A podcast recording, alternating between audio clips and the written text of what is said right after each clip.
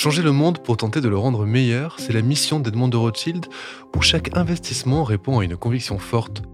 Au fil des épisodes de Bâtir l'avenir, nous allons vous présenter les engagements d'Edmond de Rothschild à travers des actions concrètes et des projets de terrain qui associent rentabilité et durabilité. Entreprendre, c'est avoir une bonne idée et savoir la mettre en œuvre. Mais il est rare d'y arriver seul.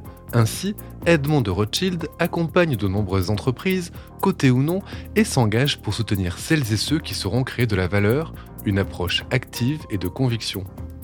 Pour en parler aujourd'hui, nous accueillons Caroline Gauthier, co-responsable de la gestion action chez Edmond de Rothschild Asset Management et gérante du fonds spécialisé sur les petites sociétés cotées, ainsi que Johnny LHM, membre du groupe Edmond de Rothschild et directeur général d'Edmond de Rothschild Private Equity.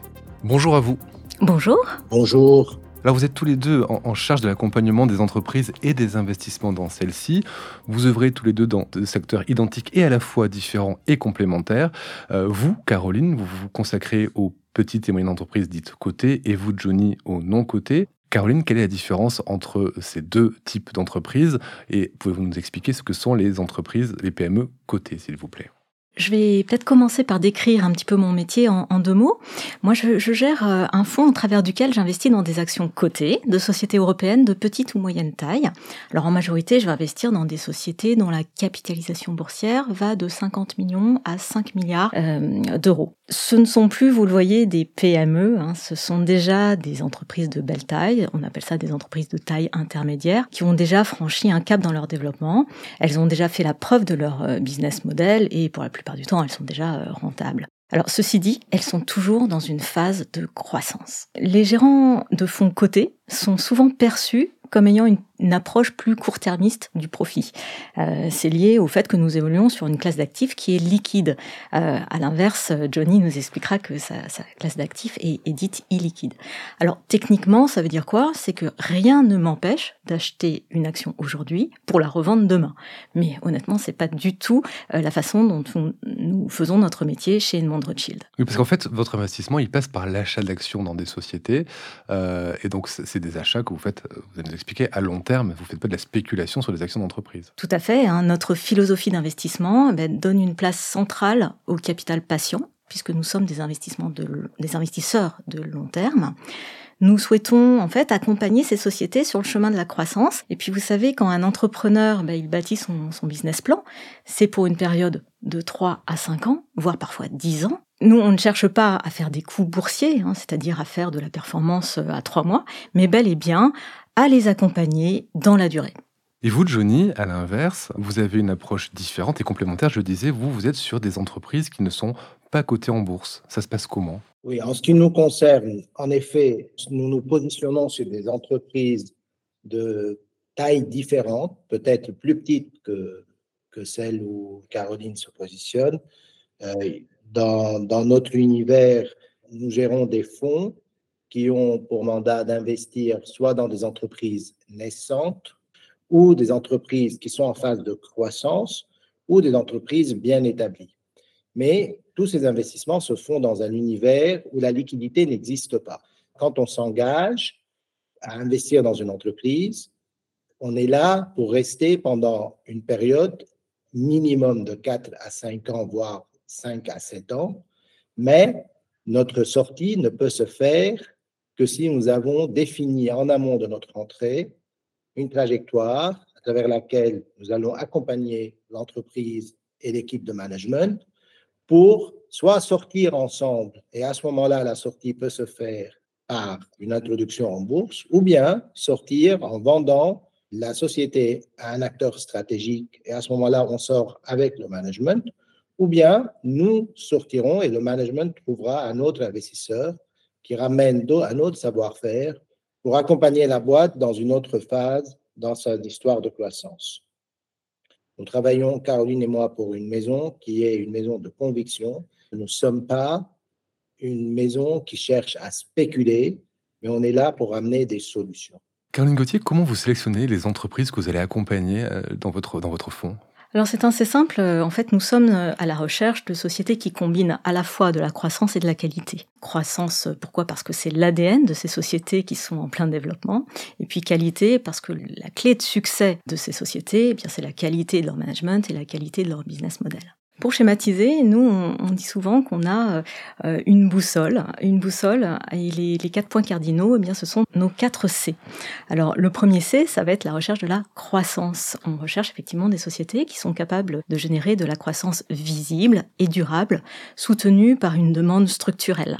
Euh, ça peut être de la croissance organique et euh, également de la croissance par acquisition. Maintenant, la croissance, ce n'est pas tout. Nous, on souhaite que cette croissance, elle soit durable et rentable. Alors pour s'assurer que cette croissance soit bien durable, eh bien on va s'assurer que la société a un avantage concurrentiel. C'est le deuxième C. Alors cet avantage concurrentiel, en fait, ça va lui permettre de protéger sa niche de marché, de se faire des, barrières à l'entrée et ainsi d'avoir euh, une meilleure position pour fixer ses prix. Donc c'est ce qu'on appelle le pricing power euh, et de gagner des parts de marché. Ensuite, on l'a dit, on souhaite que cette croissance, elle soit rentable. Donc le troisième C, ça va être la création de valeur. Bien évidemment, on va faire attention à ce que cette société ait un business model euh, qui soit rentable dans le temps et qui génère des flux de trésorerie visibles. Et puis enfin, le quatrième C, c'est le C du chef, du capitaine, parce que tout cela ne serait pas possible sans un bon manager aux commandes. Donc une boussole avec 4 C, croissance, concurrence, création de valeur et chef. Est-ce que vous avez la même boussole, Johnny, LHM, pour vous-même, vos, investissements dans les entreprises non cotées Tout à fait, nous avons la même approche. En revanche, dans notre cas, et contrairement au cas de Caroline, nous n'avons pas le luxe de pouvoir aussi facilement choisir l'accès aux entreprises. Pour deux raisons. D'abord, il y a l'opacité de l'information. Dans une entreprise non cotée, il faut aller à la recherche de l'information. Et deux, il y a la concurrence en matière de déploiement. Aujourd'hui, il existe beaucoup plus de fonds disponibles et d'argent disponible pour être déployé et investi dans des entreprises non cotées de qualité que d'entreprises non cotées de qualité. Ce qui fait que une entreprise non cotée de qualité, elle peut faire appel à un mécanisme d'enchère pour sélectionner avec qui elle veut travailler. Et là rentre en jeu la détermination du prix, parce que Caroline, elle sait quel est le prix d'une action Or, nous, nous devions déterminer quelle est la valeur de l'entreprise à notre entrée et quelle serait notre capacité à créer de la valeur et de faire un gain en capital à notre sortie. Notre choix était de se dire, nous voulons agir avec une intentionnalité forte quand il s'agit d'investir à côté des, des, entrepreneurs. On cherche des entreprises qui ont vraiment besoin de capitaux pour mener un changement certains acteurs pratiquent un recours à la dette d'acquisition qui leur permet, à l'époque où la dette n'était pas chère, ce n'est plus le cas actuellement, et d'ailleurs heureusement ça limite la spéculation, de créer de la valeur par des mécanismes d'effet de levier en ayant recours à la dette et pas forcément en ramenant un savoir-faire aux entreprises. Nous avons pris le pari de parier sur des entreprises qui sont dans une situation où elles ont besoin de capital réel et de savoir-faire de nos équipes, ce qui nous permet de nous démarquer à l'entrée et pas forcément être euh, dans une situation où nous allons subir les conséquences d'une vente aux enchères ou d'une mise aux enchères ou d'une compétition. Quand je dis ça, cette intentionnalité se matérialise d'abord par est-ce que c'est nécessaire de mener euh, un investissement qui va transformer l'entreprise durablement? Est-ce que ces, ces investissements que nous allons opérer vont servir à rendre le business de modèle de la société plus stable, lui donner plus de capacité de barrière à entrer, renforcer son pricing power, mais en ayant aussi en tête le fait que l'entreprise, en faisant ces changements-là, va contribuer aussi au niveau environnemental et social et assurer une meilleure stabilité du bassin d'emploi, développer d'une meilleure façon le capital humain dont elle dispose et contribuer à une création de richesse qui n'a pas un effet négatif ni sur le bilan environnemental, ni sur le bilan social des choses, mais avec une gouvernance saine et une transparence dans le traitement des choses. Vous avez tous les deux parlé euh, d'un critère important dans la sélection des entreprises que vous accompagnez, c'est le management.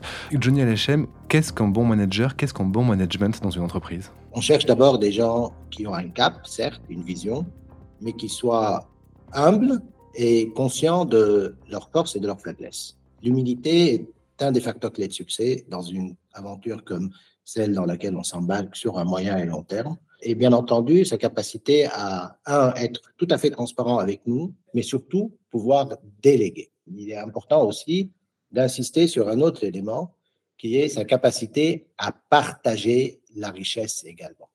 Et je parle partager pécuniairement.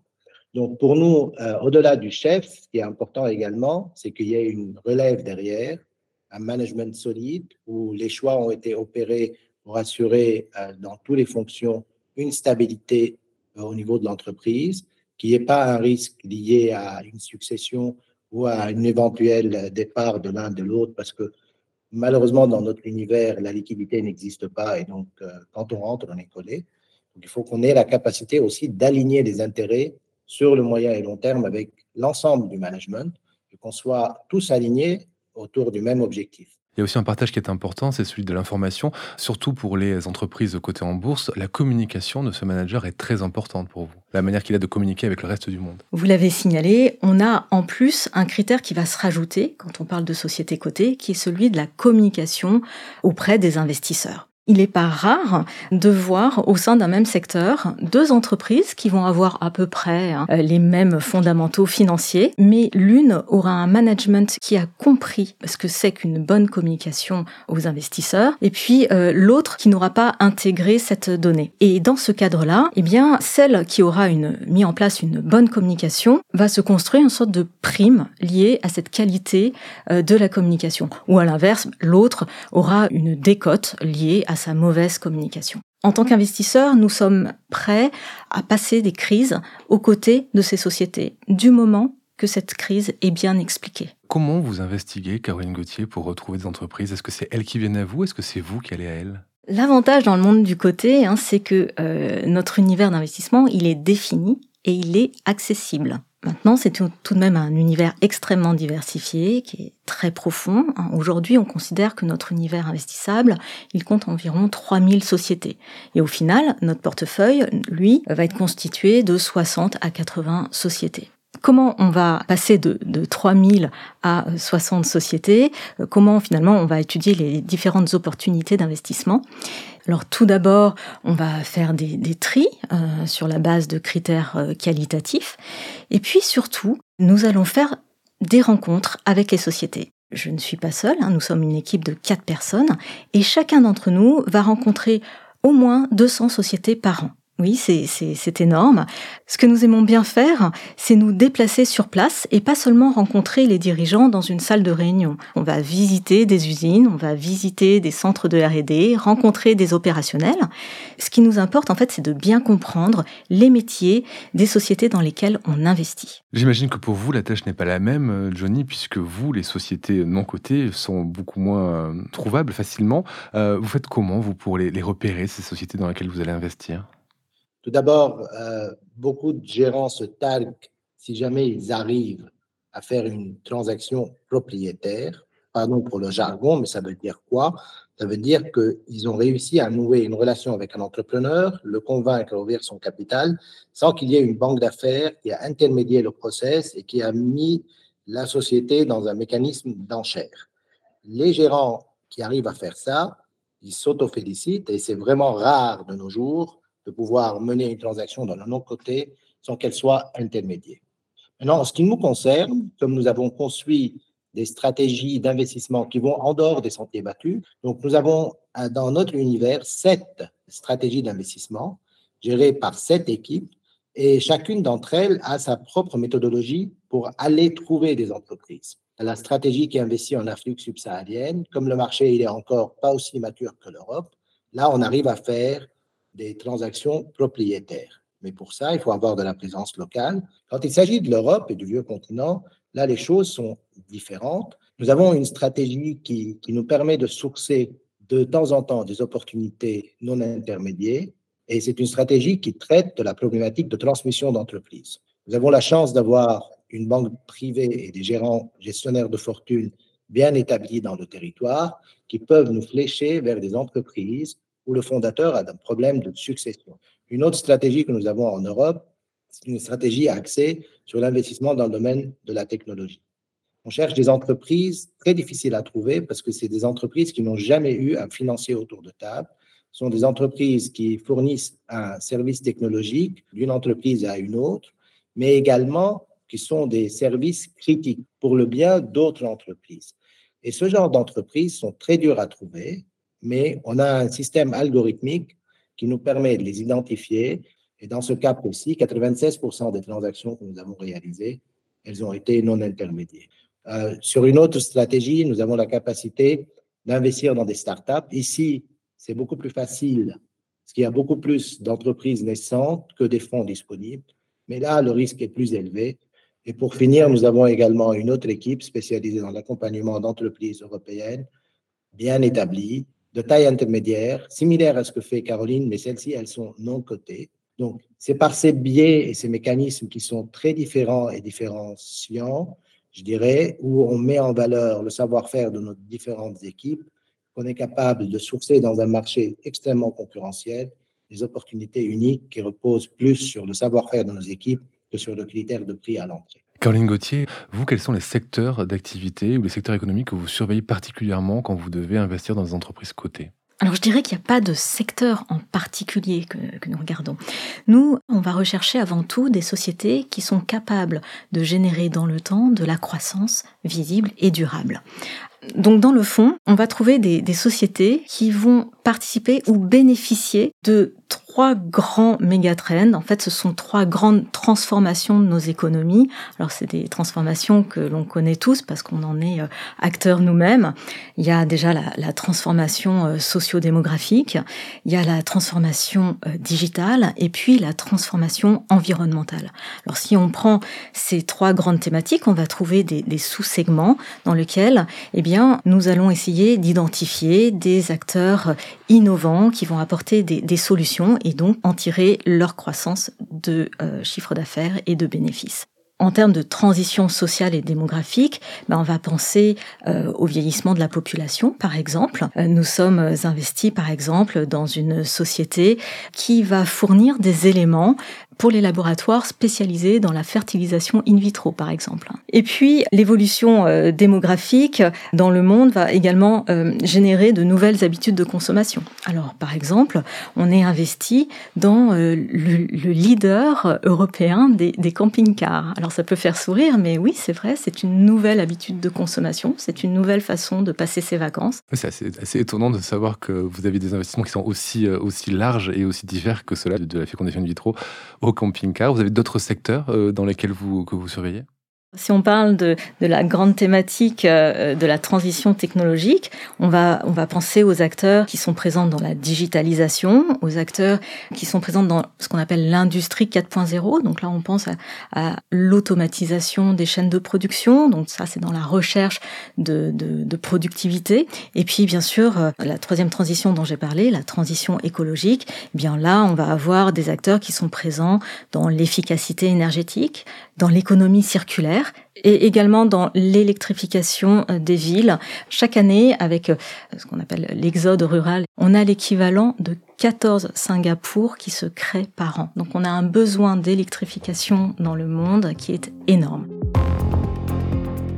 Tout à l'heure, Johnny Halchem nous a dit que quand il accompagnait une entreprise, il mettait aussi à disposition des chefs d'entreprise son savoir-faire. On peut imaginer que quand ce sont des entreprises non cotées, c'est assez facile de pouvoir s'entendre avec le management. Est-ce que c'est aussi le cas dans des sociétés qui sont, elles, cotées, où vous êtes simplement, et je mets simplement entre guillemets, actionnaire? Est-ce que vous pouvez, vous aussi, euh, accompagner de manière aussi proche euh, les managers des entreprises cotées? Il est vrai que dans notre cas, nous sommes des investisseurs financiers qui n'avons pas vocation à prendre une part significative dans le capital des sociétés dans lesquelles on investit. Donc on restera toujours largement minoritaire hein, finalement dans, le capital.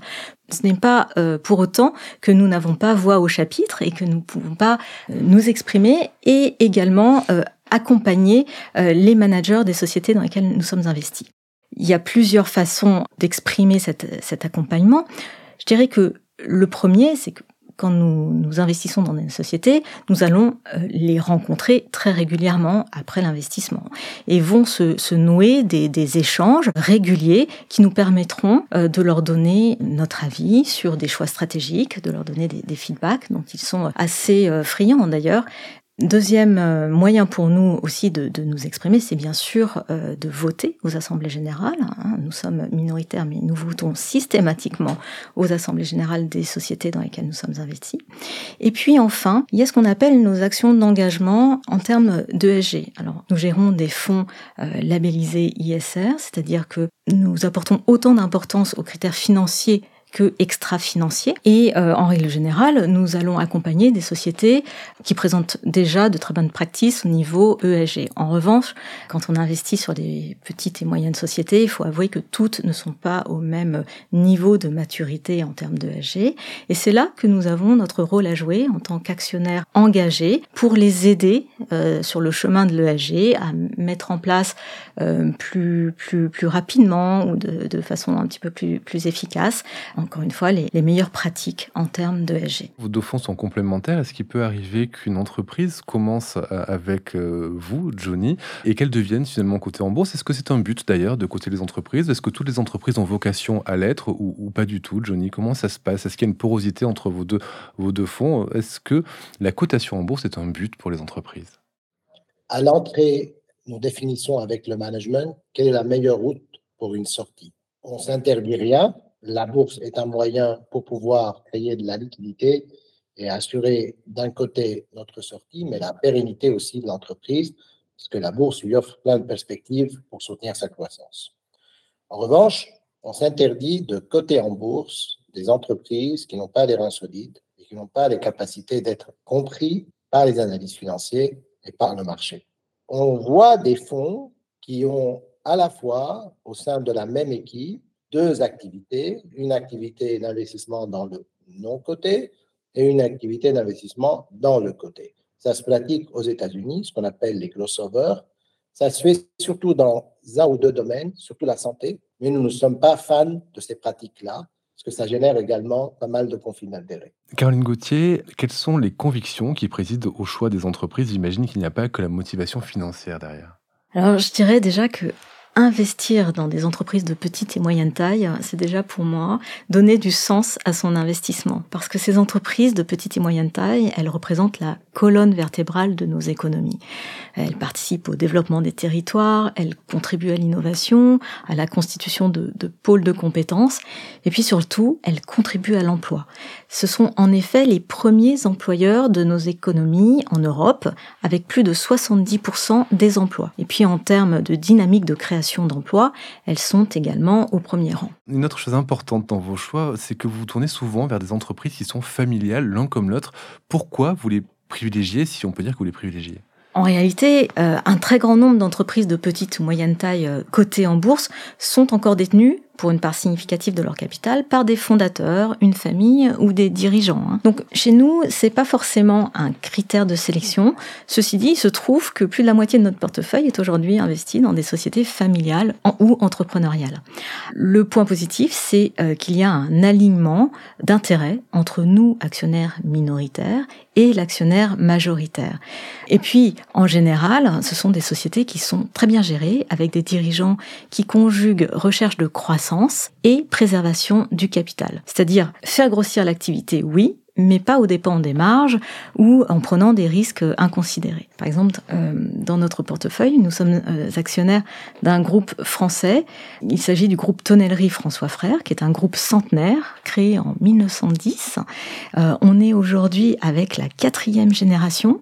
ils détiennent encore 70% du capital et c'est une société donc qui est le leader mondial des fûts de chêne pour le vieillissement des vins haut de gamme. Alors ils ont une, une présence mondiale. C'est un groupe qui a de très belles marges et qui a cru régulièrement, à la fois de façon organique, mais aussi par acquisition pour se diversifier géographiquement ou sur de nouveaux produits comme le whisky et le bourbon. Voilà, donc typiquement, c'est l'exemple d'une société familiale que nous apprécions pour sa gestion prudente, combinée à un excellent track record en termes d'acquisition. Vous êtes tous les deux salariés d'Edmond de, de Rothschild, euh, mais on peut tout de même vous considérer finalement aussi comme des entrepreneurs à votre manière, Johnny. Moi-même, j'ai rejoint la maison en tant que stagiaire et j'ai fait mes armes dans la maison. Dans notre métier, un entrepreneur préfère parler à un entrepreneur et pas à un salarié. Or, nous et nos équipes d'investissement, nous ne considérons pas du tout comme des salariés. Nous sommes d'abord très investis dans les métiers que nous menons. investi à double titre. Investi parce que dans notre métier, il y a quelque chose qui s'appelle la Keyman Clause. Donc, quand un investisseur nous confie son argent, on est obligé légalement et contractuellement à dédier tout notre temps à notre métier et aussi à assurer et rassurer l'investisseur que nous allons rester actifs dans la gestion du fonds tout le long de la vie de l'investissement. Et nous sommes beaucoup plus engagés qu'on le pense parce que on perd tout, l'image, la réputation, la crédibilité et pécuniairement parlant aussi, si on lâche le navire. On est autant engagé qu'un entrepreneur qui est au sein de son entreprise. Et euh, cet engagement aussi se renforce par le fait que systématiquement, nous investissons à côté de nos investisseurs dans les entreprises et dans les projets que nous menons. Donc, cet engagement de long terme, couplé au fait que nos économies sont aussi en jeu, nous avons, je pense, tous les critères de pouvoir se dire, même si nous appartenons à une maison dont on est très fier et nous sommes des salariés d'une maison in fine, c'est vrai, nous avons tous les risques qui vont avec une démarche entrepreneuriale dans la démarche qui est la nôtre. Caroline Gauthier, cet esprit d'entrepreneuriat que vient de décrire Johnny, vous le partagez? Je dirais plutôt que je me vois comme une sélectionneuse de talents. Euh, et effectivement, je suis assez fière de pouvoir accompagner des entrepreneurs euh, aussi prometteurs depuis si longtemps. Merci Caroline Gauthier, merci Johnny LHM. Merci. Merci à vous. Vous venez d'écouter Bâtir l'avenir, un podcast Slate Studio pour Edmond de Rothschild. Retrouvez l'ensemble des épisodes sur votre plateforme de podcast préférée.